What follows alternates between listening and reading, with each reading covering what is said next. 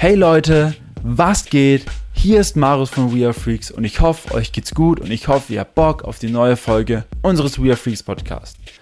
Doch bevor es losgeht, würde ich euch unseren heutigen Gast kurz vorstellen. Unser heutiger Gast ist Marc Tamonea.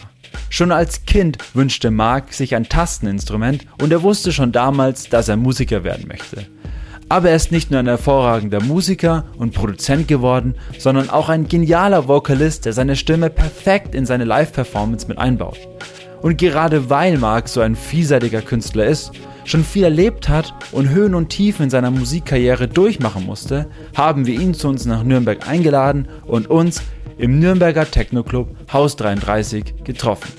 Er spricht über sich, über seine Kindheit und wie ihm schon sehr früh klar war, wohin seine berufliche Karriere gehen soll. All das und natürlich auch noch viel, viel mehr erfahrt ihr in dieser Folge und deshalb wünsche ich euch nun ganz viel Spaß mit Marc Tamonea. Ich weiß halt, dass ich in allem anderen nicht so gut wäre wie in der Musik. Ah ja, okay. Also wenn ich jetzt einen anderen Job annehmen würde, wäre ich wahrscheinlich relativ lame darin, so, weißt du? Und äh, Ja, voll. ja, und, und äh, Musik kann ich halt einfach. We are freaks. Herzlich willkommen zu einer weiteren Folge des We Are Freaks Podcasts, Folge 50, Episode 50, heute mit Marc Tamonea. Hallihallo, ich grüße dich. Wie geht's dir? Hi, mir geht's super. Vielen Dank, dass ich hier sein darf. Ähm, wir sind heute im Haus 33. Ähm, alle, die das Video anschauen, sehen, dass wir im Haus 33 sind mit dem neuen Licht. Ähm, Marc ist extra aus München angereist und ja, ähm, ich meine, zur ersten Frage, die haben wir ja vorhin schon mal ein bisschen drüber geredet. Wenn du dir eine Person aussuchen könntest, mit der du einen Tag verbringen würdest, welche Person wäre das? Ähm, das wäre in dem Fall meine Großmutter. Die starb nämlich kurz nach meiner Geburt und ich hatte nie die Möglichkeit, sie kennenzulernen. Und ja, das so. Ah, halt, nice. Okay. Also auf jeden Fall sehr, sehr deep gleich am Anfang, aber sehr, sehr schön am Anfang. Absolut. Ja. Du bist ja Musiker vom Beruf. War deine Großmutter auch Musiker? Liegt das in der Familie? Äh, ich denke, es liegt nicht in der Familie. Mein Vater hat äh, so hobbymäßig in einer Band gespielt. Also man könnte schon sagen, er war, er war so, er wäre Musiker geworden, wenn ihm die Möglichkeit dazu gegeben worden wäre. Aber ja, eigentlich bin ich der einzige Musiker in der Familie. Uh, und auch als, ähm, also du bist ja wirklich beruflich Musiker, du machst das nicht nebenbei, hast nicht noch einen anderen Job. Ähm,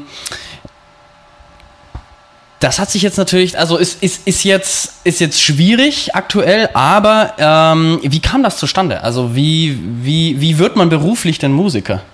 Äh, ich denke, da rutscht man halt irgendwann mal rein, wenn man einigermaßen Glück hat, sage ich mal so, und genug Ehrgeiz besitzt. Also ich kann da mal vielleicht ein bisschen weiter ausholen. Na klar, auf jeden also, Fall.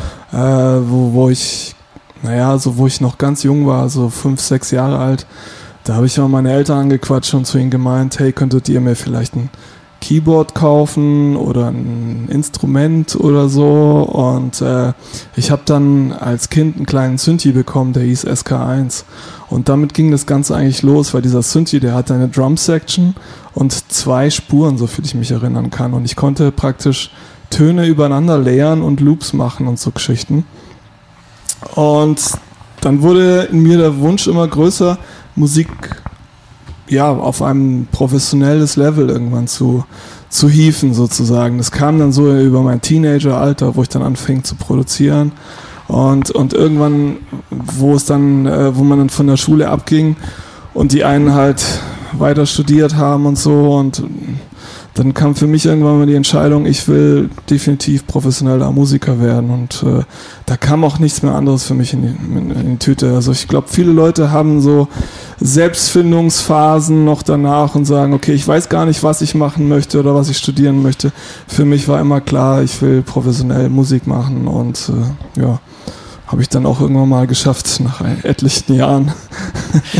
Du, du hast mit dem SK1 angefangen und also ich meine, das mit dem Keyboard war das so eine, so eine random Entscheidung deiner Eltern, dass sie dir einfach eine, einen Synthesizer schenken oder ähm, hast du schon gesagt, ich möchte damit jetzt anfangen, ich, ich will ein Klavier oder will, will sowas Kleines? Ja, genau. Ich habe damals schon als Kind gesagt, ich will ein Tasteninstrument, weil mein Vater hatte Gitarren Und die waren mir, also für ein Kind ist Gitarre spielen echt zu schwer und Kindergitarren hatte er nicht und so. Und ich konnte mir auch nicht vorstellen, dass es Kindergitarren gibt. Es gab damals jetzt, also mein Sechsjähriger äh, hatte damals auch kein Internet, konnte sehen, was es gibt. Ich habe halt wahrscheinlich random irgendwo mal einen kleinen Synth gesehen oder ein Keyboard oder was auch immer, auch beim Lidl oder so, keine Ahnung. Und habe dann gesagt, ich will sowas. Und das war damals halt echt so der allererste Synthi, den es irgendwie zum Home äh, Gebrauch gab und tatsächlich äh, haben wir dann auch irgendwo gebraucht für, was weiß ich, 50 Euro gekauft oder so. Und damit fing das eigentlich alles an. Also ich kann mich erinnern, ich habe damit meine ersten Tracks gemacht. Ähm, und irgendwann mal ähm, war ich, weil ich musste irgendwie, ähm, es ging um die Entscheidung, ob ich eine Klasse überspringen kann oder nicht, weil ich habe mich in der ersten Klasse total gelangweilt. Und äh, dann, dann haben die mich zum Psychologen geschickt und meinten so, ja, äh, check mal Jungen durch, äh, was los mit dem, so, also zum Schulpsychologen. Und dann habe ich mir so eine Kassette ausgepackt und dem Schulpsychologen irgendwie meine neueste Komposition vorgespielt. Keine Ahnung, so mit sieben oder acht Jahren, oder keine Ahnung, wie alt ich da war. Ähm, und dann meinte der, alles klar, Junge. Also du darfst gleich mal eine Klasse überspringen. So, du bist ah, anscheinend hochbegabt und hat dann noch einen IQ-Test gemacht und der war auch übelst hoch und so. Und ich habe mich halt, was Schule anging, halt überhaupt nie reingehängt, gar nicht. Ich habe nie gelernt oder irgendwas, habe es aber trotzdem irgendwie geschafft. Also das. Aber ich wusste schon, du brauchst keine Schule für dein späteres äh, Überleben, so, weil du wirst ja Musiker werden und äh, deswegen habe ich, hab ich mich da nie wirklich reingehängt. Genau, und dann äh, später so mit 11, 12 habe ich mir Gitarre spielen beigebracht und dann mit, ich glaube, 14 oder so meinen ersten wirklich, meine erste wirklich ordentliche Rockstation gekauft. Das war damals der XP50 von Roland. Und damit fing halt eigentlich so an, dass ich mich für elektronische Musik begeistert habe, beziehungsweise für ja, diese ganze Arbeitsweise mit Loops, äh, Sequencing, ähm, äh, Loopschleifen erzeugen irgendwie und, und ja, loop-basiertes Arbeiten, was ja auch bis heute in der elektronischen Musik immer noch so das, das Haupt, der Hauptbestandteil ist. So. Und äh, ja, von da aus ging es dann immer weiter. Also man entwickelt sich ja dann immer weiter und weiter und schreibt Tracks und, und äh, ja, das kam halt dann Künstler auf, die einen inspiriert haben und dann nahmen die Dinge ihren Lauf, ne? Sozusagen. Also du hast das alles wirklich auch autodidaktisch selbst beigebracht. Hast du dann auch mal irgendwie Unterricht genommen oder war das wirklich Learning by Doing und du hattest eine Vision im Kopf, du hast gesagt, ich möchte jetzt den Track bauen, ich brauche jetzt dann noch eine Gitarre mit drin. Let's go, ich bring's mir bei. Äh, es war eigentlich alles Learning by Doing. Es gab damals auch nicht so viel. Ich glaube, die SAE gab's, aber die war unbezahlbar. Ähm, genau, war eigentlich alles Learning by Doing und äh, Jetzt habe ich einen Faden verloren. Ja, genau, das war, war eigentlich so Learning by Doing, ob du auch noch irgendwie eine ähm, von Anfang an irgendwie auch eine, eine Musikschule warst und so die Basics zu lernen. ja, also ich war mal, ich war mal auf einer Musikschule. Ich habe tatsächlich äh, Gitarre und Klavier gelernt als äh, auch als Kind haben meine Eltern mich dahin geschickt. Aber da war ich auch nicht wirklich so dahinter. Also ich bin dann lieber schwimmen gegangen oder so, wenn, wenn Musikunterricht war. also war also, der Musikunterricht auch ein Stück weit zu langsam in dem Das war äh, zu, zu, langweilig. Es, es, war mir, ich, ich, ich bin so ein Mensch, der immer extrem Output hatte und ich wollte halt immer meine Musik äh, ähm, den Leuten irgendwie nahe bringen und, und habe schon recht früh angefangen zu schreiben eben und komponieren und ich fand es halt irgendwie überflüssig jetzt, damit ich jetzt Gitarre spielen lerne, jetzt ein Stück von, äh, was weiß ich was, irgendeinen so spanischen Gitarristen äh, zu lernen. Oder äh, damit ich Klavier lerne, jetzt irgendwie ein Stück von Brahms spielen muss oder was auch immer. Weißt du? Ich konnte ja Klavier spielen, ich konnte meine Akkorde, ich konnte mein Instrument so weit beherrschen, dass ich das umsetzen konnte, was ich mir vorgestellt habe in meinem Kopf. Und soweit ist ja eigentlich alles okay gewesen. Und das war es immer schon. Und immer wenn ich halt gemerkt habe, okay, du, wenn, du, wenn du an den Punkt kamst, wo du gesagt hast, okay, ich komme nicht mehr weiter, ich muss jetzt dieses Instrument lernen, damit ich das umsetzen kann, was ich mir vorstelle, dann habe ich das gemacht. Dann habe ich mich hingehockt und geübt und wie ein Besessener stundenlang Gitarre gespielt oder Klavier geübt oder was auch immer oder mich reingefuchst in Bedienungsanleitungen von irgendwelchen Geräten und Synthesizern. Ja, so, äh, naja. Ist es heute immer noch so, wenn du jetzt sagst, okay, ich habe jetzt ein Live-Set oder ich habe ein neues Stück, was ich produzieren möchte und mir fehlt genau dieses Instrument oder keine Ahnung, diese Percussion oder was, auch- was es auch immer sein mag, sagst du dann, okay, Marc, ich mache das so, ich hole mir jetzt das Instrument oder probier's zu lernen oder holst du dann jemanden? Äh, ist tatsächlich so, äh, ich probiere es auf jeden Fall erstmal selber und merke dann halt, okay, ich krieg's nicht hin und dann hole ich mir jemanden. Aber ich probiere es auf jeden Fall immer schon mal selber, ja. Wenn du jetzt an deine, ich meine, du hast gerade eben gesagt, du hast ziemlich früh angefangen. Wenn du jetzt zurückdenkst an dein siebenjähriges Ich, was würdest du diesem siebenjährigen Ich sagen? Also ja, also man muss immer, also mit, mit jedem zunehmenden Jahr nimmt man ja an Lebenserfahrung zu und eigentlich könnte man auch seinem 20- und Ja, 30-jährigen stimmt. Ich ja schon Tipps geben. Stimmt, ja. Also ein siebenjähriges Ich könnte natürlich vieles erstmal nicht begreifen, schätze ich mal, von dem, was ihm ein älteres Ich sagt. Aber ich glaube, ich würde dem siebenjährigen Ich sagen, es soll mehr auf der Hut sein und nicht so blauäugig durch die Welt gehen. Ah, okay. Ja. Ah, nice. Okay. Interessant. warum, wa warum das? ähm, ich sag mal so, also wenn du ins Musikbusiness ein, ähm, wie sagt man, so- wie soll man? Einsteigst, rein- einsteigst, reinrutschst genau, oder- reinrutscht, Bei einsteigst. manchen ist es ja dann eher reinrutschen so.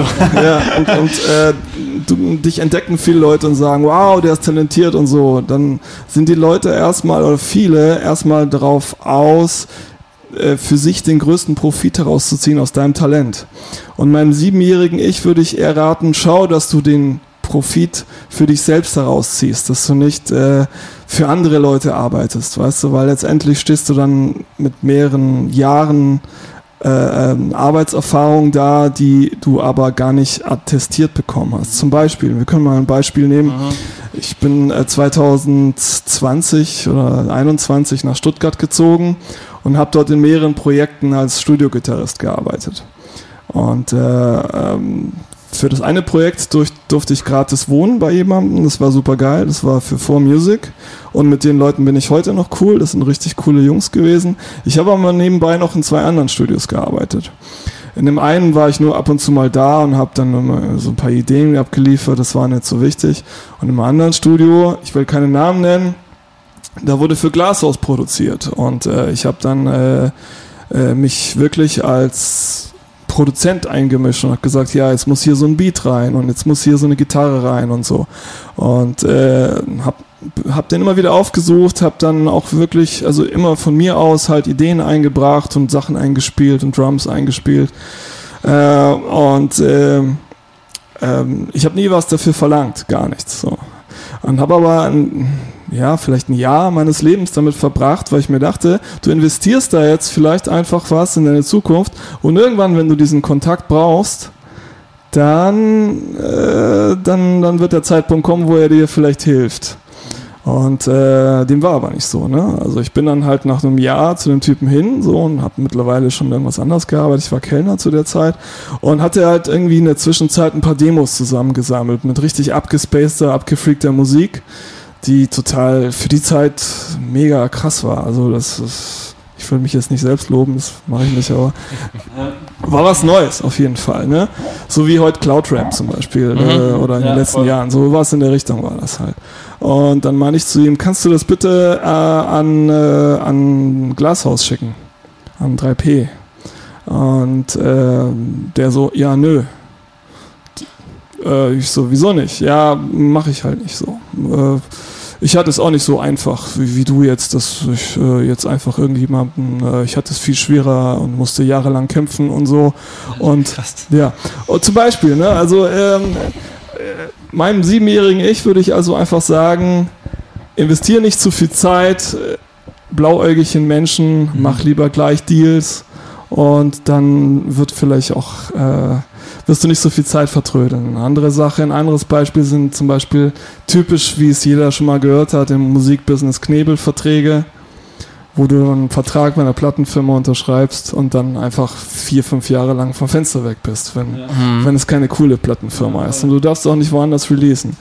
Würde ich auch meinem Siebenjährigen echt schon sagen, hey, Schau darauf. lass die Finger Bist du da mal davon. drin gesteckt? In, ha- hattest du mal so Schon eine drei, Zeit? ja, ja. Echt das, jetzt? hat mich, Okay. das hat mich sechs oder sieben Jahre meines Lebens äh, einfach komplett äh, verschwinden lassen von der Bildfläche. Aber ist es, ist es dann, ich meine, so ein Knebelvertrag, ähm, wenn jetzt aus seiner Sicht, du kriegst den dann vorgelegt, macht man es dann einfach so, ja cool, ist mein erster oder einer der ersten Verträge, den unterschreibe ich jetzt mal, oder ist es dann, aber ich, weil wenn du sagst zwei, dreimal, dann ist es ja vielleicht manchmal auch gar nicht so bewusst, dass es ein Knebelvertrag ist, oder wie, wie ist es dann? Nee, das heißt, es ist einem ja nicht bewusst und es wird dir ja immer versprochen, dass dir geholfen wird und dass sich um deine Kunst gekümmert wird und ja, ähm, also im Prinzip ist es ja dann doch eigentlich eher so, wenn du dann doch nicht das erfüllst, was man erwartet hat, dass man dich einfach dann wirklich vom Markt nimmt, damit dich kein anderer kriegt. Ist, ist es, ist es? Ähm, ich weiß nicht, ob das mit Absicht passiert oder dass, ob, ob gewisse Labels nicht einfach ein Haufen Künstler sein und schauen, welcher von denen jetzt ehrgeizig genug ist, selbst irgendwie da was zu machen und sich weiter zu pushen und ich verdiene halt dann daran einfach mit. So, mhm. also stell dir vor, du, ihr seid alles Künstler, ich nehme euch alle drei unter Vertrag und irgendeiner von euch wird es schon machen. Und wenn der das macht, dann verdiene ich halt mit. So, das, äh, und die anderen, und, die sind halt. Und die anderen sind halt. Äh, so Leute dann gewesen wie ich, die halt gesagt haben, ich habe die finanziellen Mittel nicht, ich brauche Hilfe und die kam halt dann nicht, weißt du, so, oder? Naja, also ich, äh, ich habe in, in der Hinsicht schon echt schlechte Erfahrungen gemacht mit dem Musikbusiness und äh, es hat mich wirklich Jahre gekostet, deswegen bin ich auch so spät erst durchgestartet, weil es ist ja nicht nur so, dass wenn du in einem Vertrag steckst, dann sagen dir diese Leute, bei denen du unter Vertrag bist, auch wie deine Musik zu klingen hat und mhm. was du machen sollst, damit du erfolgreich wirst. Du kannst nicht einfach mal eine Platte auf Spotify stellen und gucken, wie die äh, Reaktion ist, sondern davor muss die schon durch zig Instanzen und die Leute sagen dir, ja, hier, das und das und das gefällt uns nicht und die Textzeile musst du ändern oder hol mal, wir holen mal unseren Texter, der schreibt jetzt für dich und so weiter und so fort. Und da bist du in einem Prozess gefangen, wo du gar nicht drin sein willst, weil weil es fing ja alles an mit Loops, elektronische Musik und Underground und auf einmal musst du hier äh, einen auf Max Giesinger machen oder so zum Beispiel. weißt du, also, was halt überhaupt nicht, äh, äh, überhaupt nicht möglich ist, ja, weißt du? Also das ist halt auch gar nicht mein Ding, so, weißt du? Wann kam dann so der Punkt, wo du gesagt hast, damit bin ich durch, keine Verträge, kein gar nichts mehr, ich mache jetzt mein eigenes Ding, eigenes Label und ja, genau danach kam der Punkt so, wo ich dann aus dem letzten Knebelvertrag draußen war. Äh, den letzten habe ich dann tatsächlich geschafft rauszukommen durch, sagen wir mal, ähm, unschönes Verhalten. Ne? Stimmt, so. Ich meine, da kommt man ja auch nicht du einfach so raus. Du einfach nicht raus. Also nee, du kannst da nur rauskommen, wenn die keinen Bock mehr auf dich haben. So. Also du musst, du musst dich dann aufführen. So. Also du musst dich als schwierigen Künstler darstellen. Oh, genau. Also wenn man dich anruft, schreist du die Leute an und so, weißt du?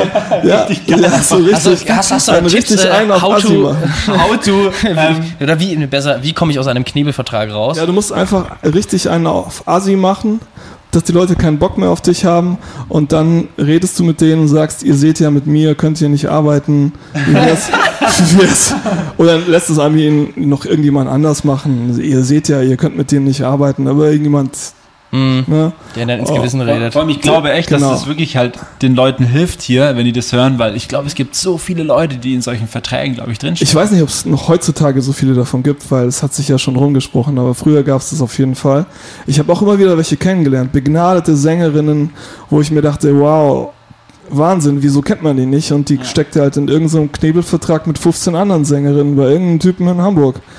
Weißt, also äh, weißt du alles nicht. Äh, und, und, und natürlich sind dann deine besten Jahre weg, so, weißt du, du ja, hast dann eine kreativste Phase, vielleicht zwischen 20 und 30, ne? Du willst nicht mit 30 erst anfangen, irgendwie an deiner Karriere zu arbeiten, du willst mit 30 es schon geschafft haben, weißt du? Ja. Und äh, ja, also ich, ich, ich spreche jetzt darüber, weil es vielleicht schon noch den einen oder anderen gibt, der in so einem Vertrag steckt und dem das vielleicht gar nicht bewusst ist, so, weißt ja. du, also aber wenn du, wenn du es jetzt mal so erzählst, ich meine, die ganzen Jahre war dann ein Auf und Ab, kann man ja eigentlich sagen bei dir so. Mal geil, mal nicht so. Und was motiviert dich heute immer noch so dann an der Musik? Weil viele hören dann einfach auf, viele geben ja dann auf. Aber du bist ja immer noch da und du machst ja echt geile Musik und auch geile äh, Live-Sessions. Was motiviert dich dann so hart zu sagen, so, Marc, einfach weitermachen und ich komme schon dahin, wo ich hin will? Ja, also ähm, mein eigener Antrieb und ich weiß halt, dass ich in allem anderen nicht so gut wäre wie in der Musik. Ah, ja, okay, ja. Also wenn ich jetzt einen anderen Job annehmen würde, wäre ich wahrscheinlich relativ lame darin, so, weißt du? Und äh, Ja, voll. Ja, und, und äh, Musik kann ich halt einfach so. Ja, und, ist äh, voll, klar. Und, und es kommen halt auch immer wieder neue Ideen und, und auch wenn mir nichts Neues einfällt, nehme ich halt irgendwas von meinen alten Sachen und tue das neu äh, interpretieren und neu aufnehmen. Und eigentlich letztendlich schulde ich das irgendwie so meinen Fans und meinen Zuhörern so. Mein, es ist mein Gefühl so. Also es ist äh, es ist ein wunderschönes Gefühl, wenn man irgendwie so sein Live-Set spielt und danach kommen Leute zu dir und sprechen dich an und sagen, hey, das sowas haben wir noch nie gehört oder das hat uns jetzt richtig berührt, du, du sprichst uns aus der Seele oder was auch immer. Ne? Also ähm, dann weißt du wieder, wofür du das machst, weißt du, und, und äh, ich wach jeden Tag auf und denke mir eigentlich so, ja, was kann ich jetzt als nächstes machen, so musikalisch so. Es ist jetzt nicht so, oh, ich habe keinen Bock mehr, ich höre jetzt auf, so. Also das der, der, der Funke ist, der ist noch lang, Noch- äh, noch lang lang nicht. Das ist äh, kein noch Funke, lang- das ist ein Riesenfeuer, ja, was, was da das Feuer ist noch da, ist noch Ja. lange kein, Da gibt es dann auch mal manchmal Momente oder Tage, wo du dann aufwachst oder Phasen, Perioden, ähm, wo du sagst, hm, also irgendwie, ich habe jetzt so eine kranke Inspiration, aber irgendwie geht die jetzt nicht in die Richtung, in die mein Markt Harmonär musikalischer Stil geht. Hast du noch andere musikalische ähm, Projekte? Und ähm, oder gab es sowas mal, mal, mal, solche Phasen? Ähm, früher ja, jetzt nicht mehr. Also jetzt, wenn ich eine Inspiration habe, die nicht unbedingt Marc Monea Sound ist, was natürlich jedem Künstler passiert, dass er, du kannst ja auch nicht immer nur dasselbe Bild malen, du hast auch mal Bock auf andere Farben und äh, einen, einen anderen Stil so. Ähm, dann mache ich das dann, nehme mir die Zeit dafür, aber es landet halt in der Schublade. So, also es wird jetzt nicht veröffentlicht. Klar, für mich, ich habe es gemacht und wenn dann irgendwann mal, keine Ahnung, wenn ich dann irgendwann mal einen Rapper begegne oder was weiß ich was, der sagt, ich brauche ein heißes Instrumental und was total krank ist und dann sage ich, ja, Moment, da habe ich was übrigens. Wie findest du das? So, weißt du, also, Ah, okay. ja. So, so als, als Produzent dann einfach sozusagen, du hast wahrscheinlich eine relativ große Schublade, nehme ich jetzt mal an. Ja, ja. Eine riesengroße Schublade mit vielen Tracks, ja. Es sind, äh, ja, es sind zig Terabyte. Also, ja. Wow. wow. ja. Wow, okay. Also, dass du dann wirklich auch einfach hergehst und dann als Producer des Tracks auch mit, mit dabei bist, aber dann ähm, das jetzt gar nicht unter deinem Namen released wird, sondern dass du einfach mit, mit deinen, deinen Einfluss mit dazu gibst. Ja, würde ich, würde ich auf jeden Fall machen. Kam jetzt noch nicht dazu. Also, äh, wie gesagt, die Zusammenarbeit mit anderen Künstlern und anderen Musikstilen ist jetzt noch nicht so passiert. Also, ähm, ich habe früher viel für andere gemacht, wie gesagt, ich habe auch mal äh, für Max Herre was geschrieben. Ah, echt? Unter anderem, Okay. ja, oder für, ähm, ja, wie gesagt, für Glashaus und, und ähm, ja. Also auf jeden Fall wäre es definitiv möglich, Ja. mit, mit Künstlern zusammenzuarbeiten. Es muss natürlich auch ein Plan dahinter stecken. Wenn du einfach nur so irgendwie just for fun was machst, dann, dann ist einem, die, die, die Zeit hat man halt auch einfach nicht mehr mit zunehmendem Alter, dass man sich jetzt noch auf so viele andere Sachen fokussiert. Aber das Musik an, an sich bereit, bereitet einem so große Freude und ich glaube, jeder äh, weiß, wovon ich rede, dass einfach nur Musik machen an sich schon, egal was für ein Stil, einem mega Freude bereitet. Und wenn es dann halt einmal nicht reinpasst bei Tamonea, dann ist es Dann trotzdem, ist es halt so, ja. hat es trotzdem Spaß gemacht, so, weißt du. Also, Ja. Ja, voll. Ähm, jetzt bist du natürlich viel Zeit am Musik kreieren, aber du hast ja auch ein Live-Setup, also du bist ja, äh, spielst ja viel live. Wie sieht denn dein Live-Setup aus? Ähm, ich spiele mit Ableton. Äh, ich weiß nicht, ob ihr das kennt. Ja, Wahrscheinlich ja, schon. ja. Ähm, und habe halt ein sehr basic Setup, weil mir ist halt äh, über die Jahre oder über die ja, letzten paar Jahre aufgefallen, dass es nicht möglich ist, so viel Zeug mit sich rumzutragen. Also du kannst jetzt nicht hier noch deinen Moog unter die äh, Achsel klemmen und dann damit alles in die Lufthansa. Das geht halt einfach nicht. Einfach so ein, ja, ich habe Handgepäck dabei, hat so ein Genau. Muckilader, spielt auch so ein Ständchen. Ja. Ja, vor allem es äh, geht da halt dann verloren. Also was neulich auch passiert ist, dass mein äh, Gepäck dann halt einfach verloren ging in Lissabon und nicht, nicht auffindbar war. Erst am nächsten Tag haben sie es dann gefunden. Und deswegen habe ich jetzt nur so Basic-Sachen, also ein, ein Launchpad, ähm, ein äh, X-Zone, äh, um, um die Übergänge zu machen. Dann habe ich noch so ein Pad, auf das man mit so Holzsticks draufhauen Ja. kann. Genau, um Percussion zu machen. Und dann habe ich noch ein kleines Alesis Keyboard, mit dem ich halt dann äh, Synths triggern kann in Ableton, wenn ich noch irgendwie was dazu spielen möchte. Wenn mir jetzt on the fly eine Melodie kommt, dann kann ich noch. Aber es ist bei weitem natürlich nicht so komplex wie bei Leuten wie Einmusik oder oder ja. Aber muss es ja auch eigentlich gar nicht, oder? Also wenn du dann den Flow hast, ja, in dem Sinne, dann und mit dem zufrieden bist, was du machst, dann ist es ja eigentlich genau perfekt. Oder, äh, oder hast du den Wunsch, dass es vielleicht nochmal ähm, krassere Add-ons gibt oder nochmal da nochmal was dazu? Auf jeden macht. Fall. Also man ist nie äh, zufrieden mit dem, was man macht als Künstler. Man will immer mehr, mehr, mehr. Klar, ich singe ja auch noch live, ne? das habe ich jetzt ganz vergessen zu erwähnen. So, also da das kommt ja auch noch, ja. kommt ja auch noch on top. Aber wenn du so ein Live-Set gespielt hast, denkst du dir halt dann auch immer, hey komm, da wäre doch eigentlich noch jetzt nochmal irgendwas drin gewesen, noch irgendein kleiner Shaker oder irgendeine kleine Drummaschine jetzt so noch einbauen können, um es noch interessanter zu machen. Und äh, glaube, da, da, da, hört der eigene Perfektionismus, weißt du? Der, der, der macht dich fertig. Also macht dich fertig, fertig. Mike voll fertig lassen. Wie, wie beurteilst du dann so nach einer Live-Session, du, du spielst eine Live-Session, beurteilst du dich dann selbst und sagst, okay, das war jetzt gut oder hm, da hätte ich dann noch was machen können? Bist du sehr, sehr selbstkritisch? Ja, total. Also auch vor allem was den Gesang angeht, wenn ich zum Beispiel mal einen Ton nicht perfekt treffe oder so, dann mache ich mir ja immer riesen Vorwürfe und denke mir, ah, das hätte jetzt echt scheiße, das war jetzt nicht gut, ey. Aber das fällt halt echt niemandem auf, sowas. Mhm. Also das, da ist man selber viel zu kritisch mit sich selbst. Also ich gab so, es gab schon Sets, da dachte ich mir, okay, das war jetzt echt lame, so. Das hätte ich jetzt, das hätte mehr rocken können. Und danach kommen Leute zu dir und sagen, wow, ich habe sowas noch nie gehört. Das ist Wahnsinn, was du machst. Ja. Das, weißt du, weil du denkst immer, ja, du musst ja dem Set, was du vorher gespielt hast, nochmal einen draufsetzen bei der nächsten Veranstaltung, aber die haben das ja alle noch nie gehört vor, da, davor. Für die ist das das erste Mal und für die ist das super perfekt für die Leute, wenn die dich hören. Und, und in deinem eigenen Kopf spielt sich dann halt so, so ein äh, ja, dieser Perfektionismus ab, der sagt, ich will dieses Bild jetzt perfekt gemalt haben, sonst bin ich nicht zufrieden. Und äh, man kann ja auch Künstler so unterscheiden. Es gibt zwei Arten von Künstlern. Es gibt so einerseits diese, die Selbstdarsteller, die halt äh, super zufrieden sind, wenn sie sich einfach nur präsentieren können vor Publikum und, und das gibt ihnen schon ein gutes Gefühl. Und dann gibt es so Leute wie mich, die wollen halt einfach eine geile Performance abliefern, mhm. um jeden Preis. Ne? Und äh, das sind halt dann eben die Perfektionisten und die sind nie zufrieden mit dem. Also ich werde nie mit irgendeinem Set, was ich spiele, auch, auch DJ-Set nicht, äh, zufrieden sein und sagen, das war jetzt mega geil.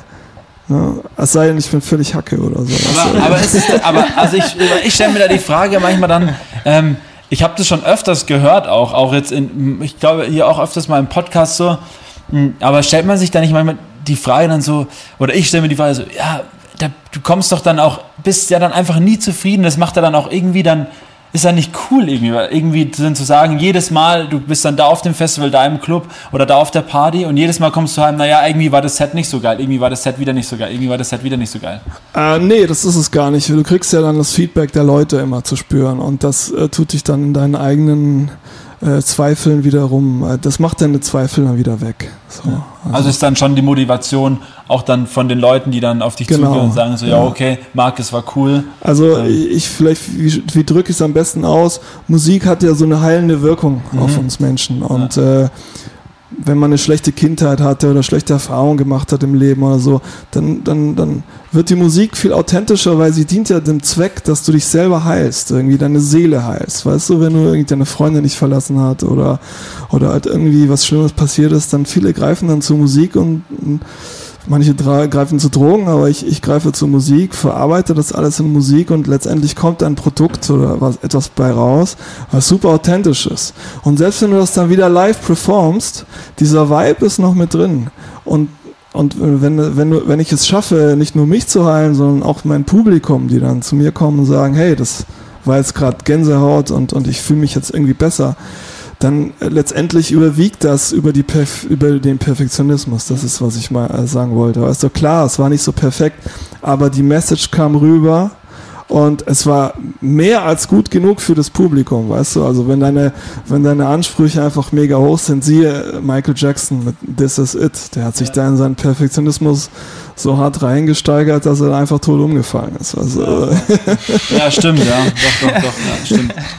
Aber weil du es ja. vorhin noch gesagt hast, äh, und du es auch vergessen hast, ich habe es auch ein bisschen vergessen in dem Gespräch, ähm, deine Stimme, deine, ich meine, du hast ja nicht von heute auf morgen angefangen, deine Stimme mit einzubauen, weil es ist ja doch schon was Besonderes, auch wenn man mal deine Sets gesehen hat. Ähm, wie bist du darauf gekommen, dass du sagst, hey, Marc, bau deine Stimme mit ein? So. Gute Frage. Ähm, naja, ich komme ja ursprünglich vom Songwriting und habe immer schon Songs geschrieben, also auch auf Gitarre und so mit Stimme schon und äh, es gab so 2013, 14 so diese Bootleg-Area, auch wo Robin Schulz und so aufkam und so. Und damals haben DJs eigentlich sehr oft Songs von irgendwelchen Indie-Künstlern zu, zu tanzbaren Nummern verarbeitet. Das war damals ziemlich cool, so. Und, und so fing es bei mir ja auch an, so in der Zeit, dass ich mir dachte, ich, ich äh, mache jetzt was mit Beats, nicht nur, äh, nicht nur Beats, sondern auch halt auch mit Gesang. Damals war das auch sogar noch Deutsch. Das waren so zwei Deutsch-Tracks, die ich gemacht habe, weil ich das damals cool fand. Mittlerweile will ich, nach der ganzen Deutschwelle, die jetzt die letzten Jahre kam, äh, würde ich das nicht mehr machen. Aber damals fand ich das schon noch fresh und cool. Und auch das Label, wo ich damals ge geknebelt war, fand das super und hat gesagt, ja, yeah, go, das machen wir jetzt und so. Und dann habe ich gesagt, okay, ja. Ähm, ähm, das war so der, der Einstieg in dieses Vocal-Ding. Ich bin mir aber dessen bewusst, dass es eine Szene gibt, die absolut non-vocal ist, vor allem im Bereich Techno.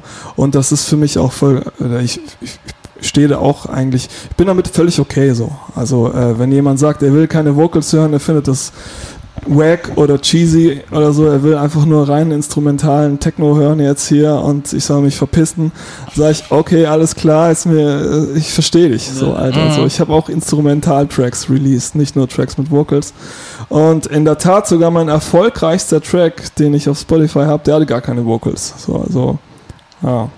Ah, ja, ist auch die Kollaboration mit Yannick Mounts. Genau, ist die Kollaboration mit Yannick Mounts aus Mittlerweile Berlin, genau. Grüße gehen raus, Janek. Grüße, ja. Janek. Vielleicht sehen wir uns auch mal hier. Wer weiß. Ja, safe. Ja. Stimmt, der kommt ja. bestimmt.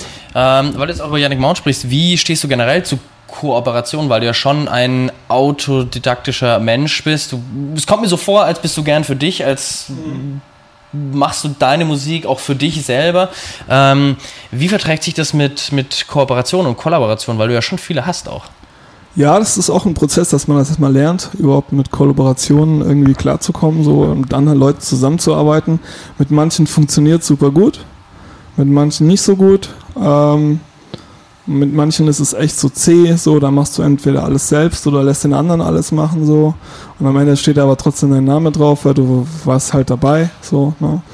Mhm. Ähm, also die Kollaboration mit Janek zum Beispiel, die war immer sehr, sagen wir mal, sehr fruchtbar. Wir haben ziemlich viele Tracks gemacht und er ist ein super geiler Typ und im Studio ist er auch sehr, also das ist nicht so jemand, der jetzt die Oberhand übernimmt und ich auch nicht. Somit ist es halt äh, ein Geben und Nehmen beim Produzieren. Und dann gibt es wiederum andere Produzenten, mit denen hockst du dich hin und merkst, okay, da das läuft nicht so gut und dann lassen wir mal lieber den machen und ich mache nur Vocals drauf oder so. Hm. Okay. Ähm, ja, voll. Ähm, ich habe noch eine Sache und zwar, das ist mir nämlich aufgefallen in der Recherche, wo ich ein bisschen deine Mucke gehört habe und einfach mal so im, im World Wide Web gesearched habe. Und zwar, wenn man auf YouTube deinen Namen eingibt, Marc Tamonea, ist mir gleich aufgefallen, kommt ein wundervolles Set ähm, auf einem Baumwipfelfahrt, glaube ich, im Schwarzwald, glaube ich, war es, ne? Ähm, ich fand es total geil. Was denkst du darüber? Wenn, ist jetzt, glaube ich, ein Jahr her oder sowas, ne? Genau. Wie, wie stehst du dazu? Weil wir es auch vorhin hatten mit, ähm, wie betrachtest du deine Sessions danach so? Ähm, was ist so dein Eindruck dazu, zu diesem Projekt? Ähm, damals haben mich die Jungs von Vibrancy angeschrieben, die das alles machen, also die das alles organisiert haben und gefragt, ob wir das machen wollen. Ich wusste bis zu dem Zeitpunkt nicht mal, was ein Baumwipfelfahrt ist. dachte, was zur Hölle soll das sein? ähm, und ja, also das war echt ein lustiger Tag und das war ein richtig professionelles, cooles Team. Also ich würde mal sagen, das sind die Circle von Deutschland. Wenn sie sich weiter ranhalten, dann kann es auch durchaus passieren. Es gibt so einige Mhm. Gruppen auf YouTube, die solche Sachen machen. Es gibt noch Timecode zum Beispiel. Aber wie gesagt, bei Vibrancy, da habe ich echt, also die sind sehr professionell aufgestellt. Ähm, die haben das auch studiert. Also es sind äh, Leute, die vom Film kommen und so. Und ähm, ja, die waren super nett zu mir und es ging eigentlich super reibungslos. Ich bin da aufgetaucht äh, und habe mein Ding durchgezogen wie immer und äh, die haben es einfach auf Kamera festgehalten und äh, wir waren eigentlich alle damit recht zufrieden. Ähm, eine lust einige lustige Sache war halt noch irgendwie, äh, wir sind da so Serpentinen gefahren, weil das sind ja schon sehr, sehr sch- schlangenartige Straßen, um da überhaupt hinzukommen zu diesem Baumwipfelfahrt. Und mir war halt mega schlecht. So. Also der Fahr äh, du wirst die ganze Zeit immer nur hin und her. Ich muss, wir mussten zwischendurch mal anhalten, damit ich mich mal äh, ne, entleeren Bist du auch kann. generell so, bist du auch generell so empfindlich, oder? Äh, nee, eigentlich nur an dem Tag. Keine Ahnung, hat irgendwas Schlechtes gegessen und dann diese Kurven noch so. Also ich kam da an, mir war schon super schlecht. Und dann meinte er noch so mein Fahrer, ey, ich habe Höhenangst. ich kann da nicht mit hoch. Ich so, Alter, du bist der Einzige jetzt von meinen Leuten, der jetzt dabei war, wäre. Und die anderen Leute kenne ich doch alle nicht so. Weißt du, war erstmal super nervös und er so, ja, okay, ich versuch's. Und dann hat er wirklich so, ja, so Baby-Steps sich von äh, äh, Stockwerk zu Stockwerk versucht, irgendwie hochzukraxeln. Und er wurde immer langsamer. Alle waren schon oben, er wurde immer langsamer und irgendwann hat er sich dann nur noch so gegen das Gerüst gelehnt und ist wieder runtergelaufen. Oh, also er hat er hat's am Ende. Nein, er hat es nicht geschafft. Aber- Aber, aber hat mein. Set gar nicht, dann gar nicht gesehen, sondern er hat dann unten gewartet. So. Aber ja, wenn man Höhenangst hat, hey, Ja, das gut, ist ich- halt. Ich, ich äh, kenn's, ich kenn's vom, weil du es gerade sagst, also sorry Vater, dass ich es jetzt erzähle, aber mein Vater ist, hat auch ein bisschen Höhenangst und wir waren auch mal auf einem Baumwipfelfahrt und es war exakt die gleiche Story. Er war so der, der, ja komm, wir gehen in den Wald und dann gehen wir da hoch und er ist auch genauso hochgelaufen ab der Hälfte. Ja, geht ihr mal hoch, ich gehe dann mal wieder runter. Ja, aber an sich war es wirklich eine sehr, sehr schöne Erfahrung und äh, man sieht jetzt endlich mal was von mir auf YouTube. Also ich habe es irgendwie ja. versäumt, die letzten Jahre da überhaupt präsent zu sein. Also viele DJs kennt man ja eigentlich nur von YouTube. Ja, voll. sagen wir Artbart oder so. Ja. Würdest du gar nicht kennen, wenn du nicht äh, irgendwie, äh, wenn die nicht ihre Videos auf YouTube. Ja gut, und äh, dann halt ja. der Track, der sie halt Ja, ähm, voll. in die Clubs dieser Welt katapultiert hat. Genau. Oder du machst halt ein Set für Boiler Room, das ist natürlich auch nicht so einfach. Da musst du schon recht bekannt sein, Ja, damit oder du machst überhaupt reinkommst. ein Set für Circle oder sowas, aber das ist auch nicht so einfach. Das, ist gleich. ist alles ja. nicht so einfach. Ja. Und diese Jungs haben es praktisch äh, jetzt für mich sozusagen ermöglicht, dass wenn jetzt ein Booker oder so äh, mal guckt, was macht denn der eigentlich, dann sieht man das sofort. Finde ich ja. total geil. Also Ja. mir hat's richtig getaugt, auch von der Musik her. Ähm, sehr, Die sehr sick. haben übrigens auch noch andere Künstler auf ihrer, auf ihrer Page, ihr könnt euch das mal anschauen. Das sind, Ja, machen wir. Die machen eigentlich nur Live-Acts. Die Verlinken jetzt, wir dann auch. Hier. Die Das jetzt, geil. Verlinken wir dann auch einfach ja. mal im Video. Die hatten jetzt Iori oder wie, ich weiß nicht, wie man ihn ausspricht zuletzt. Der ist, glaube ich, aus Leipzig oder so. Also, sorry, wenn ich irgendwas Falsches sage, aber ja, das war auch cool, ein richtig schönes Set. Cool, muss man mal reinschauen. Also auch ein cooles Konzept, dass man dann nur Live-Acts nimmt. Also das ist. Genau, die wollen sich auch irgendwo abgrenzen. Ja. Dass, dass jetzt muss schon eine DJs Nische haben. Genau, dann finden, um sich genau jetzt dann die Nische, Nische Live-Acts und äh, also ich fing ja relativ früh an mit dem Live-Act-Ding, Mhm. aber jetzt in den letzten Jahren kommen immer mehr Live-Acts und äh, Mhm. mit interessanten Konzepten. Äh, neulich habe ich gehört, da gibt es einen, der spielt nur Marimba zum Beispiel und tut dazu auflegen und so.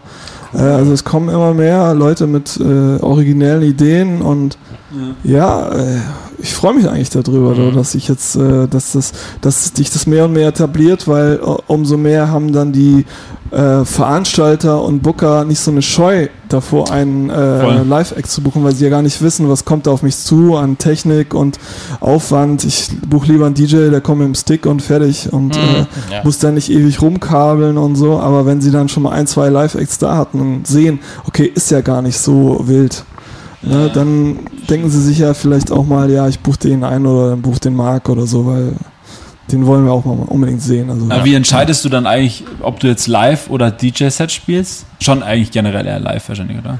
Ja, also lieber live, klar. Aber wenn der Veranstalter ein DJ-Set haben will, dann kriegt er ein DJ-Set. Ach so, okay. Ja. Ah, ja. Also, Genau, wenn er sagt, mir ist das eigentlich äh, zu viel Aufwand, dann uns manchmal auch gar nicht möglich. Das Also so generell, wenn dir dann die Entscheidung frei steht, würdest du schon eher dein Live-Set bevorzugen dann. Ah ja, okay. Also manchmal auch gar nicht möglich. Manchmal hast du Clubs, wo halt so laut ist, dass der Club lauter ist als deine In-Ears und du könntest dich selber gar nicht hören. weißt, du? weißt du, hast in manchen Clubs hast du 100, 510 dB oder mehr und deine In-Ear gehen aber nur 90. Das, äh, Ja, ja, voll. Okay. ja. Schwierig. Jetzt, jetzt, jetzt äh, bist du ja viel rumgekommen, hast äh, viel interessante Sachen ähm, gemacht. Gibt es eine Sache, auf die du besonders stolz bist? Also eigentlich bin ich ganz besonders stolz auf meine Labels, die ich gegründet habe. Meine zwei Labels, Biax und I&I.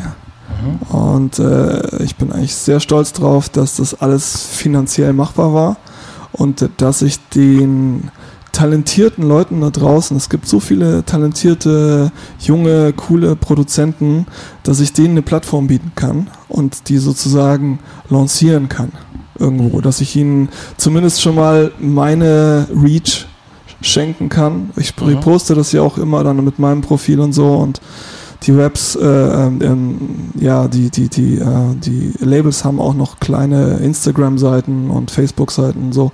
Da gucken auch noch mal ein paar DJs vorbei. Also darauf bin ich besonders stolz, dass ich das geschafft habe umzusetzen, auch das Grafische äh, zusammen mit meiner Freundin, der Lucy.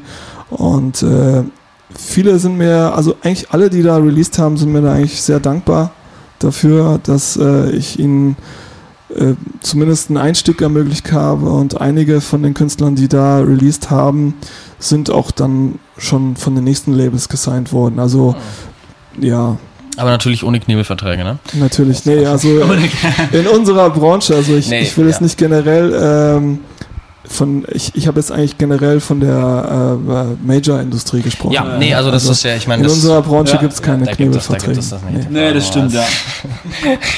ähm, Gab es auch irgendwann einen Moment in der, deiner Karriere, der alles verändert hat?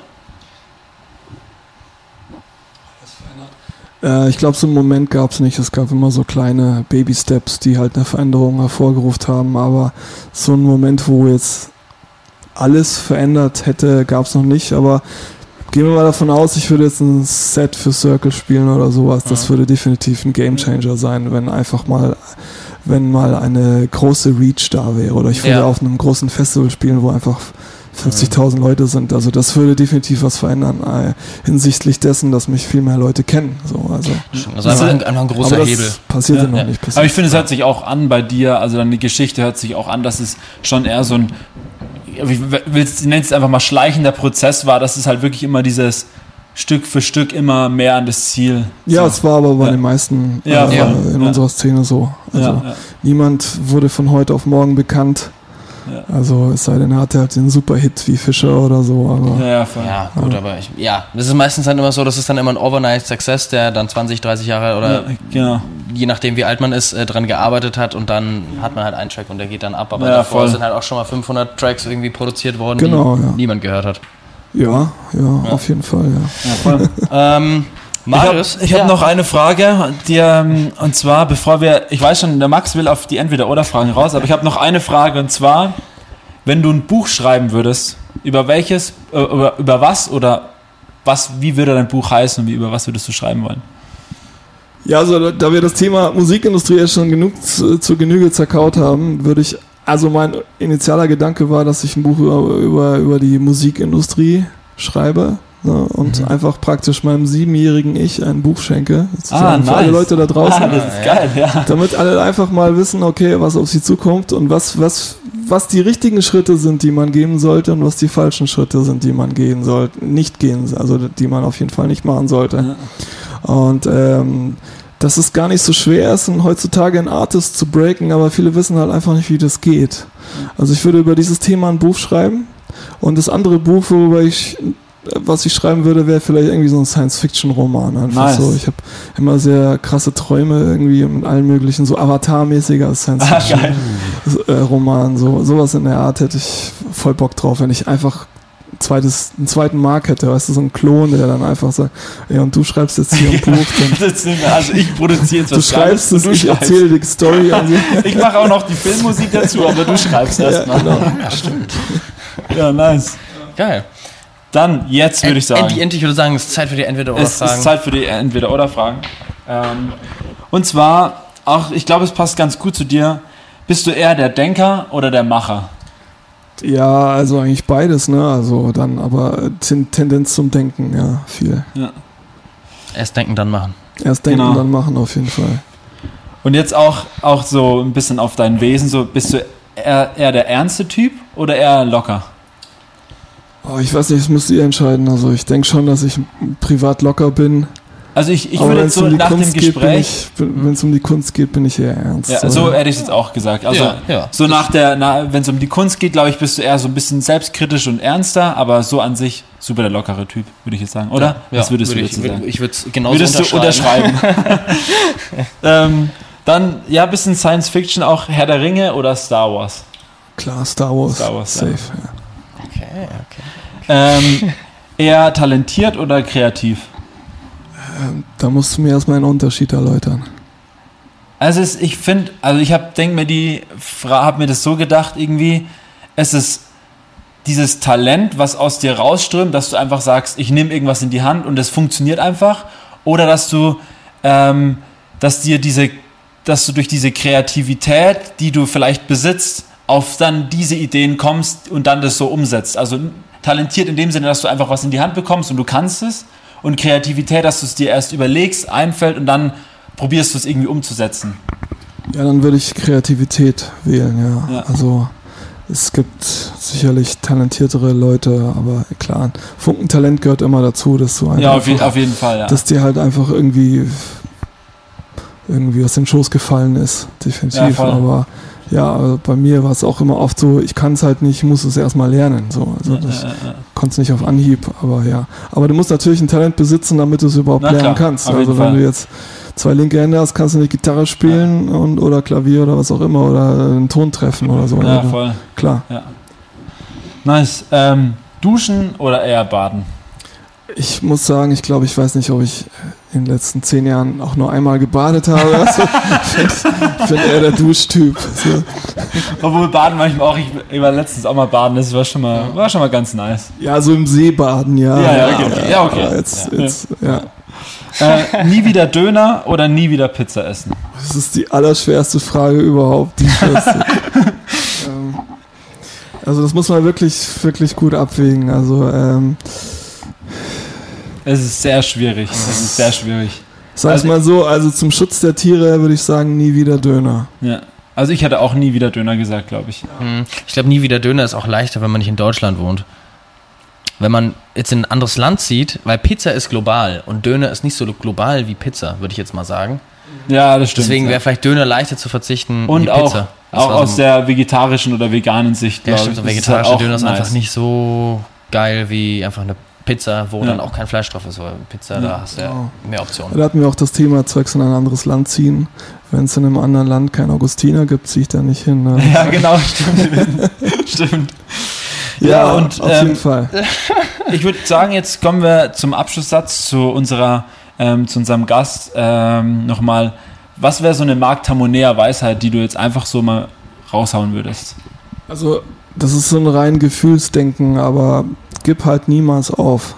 Ja. Wenn du weißt, dass du es drauf hast und, und du weißt, du, du hast, wenn du auch nur einen Menschen berühren kannst mit dem, was du machst und es dir große Freude äh, bereitet, das zu machen, dann mach das. Scheiß auf deinen Job. Ich will jetzt nicht den Leuten irgendwie sagen, sie sollen ihre Jobs kündigen und alle Musik machen, aber wenn du meinst, du kannst es schaffen, dann versuch es wenigstens.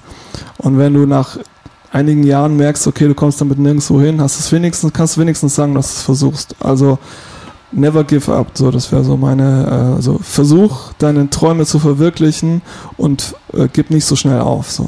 Sick. Geil. Danke. Danke, vielen Dank, dass du da warst. Ich danke euch auch. Danke auch ans Haus 33 übrigens. Für, dass wir das Genau, hier sein können. wir und ähm, Und danke an Club. Philipp auch übrigens. Danke Philipp. Das hast du schön gemacht. Also, bis dann. Ciao.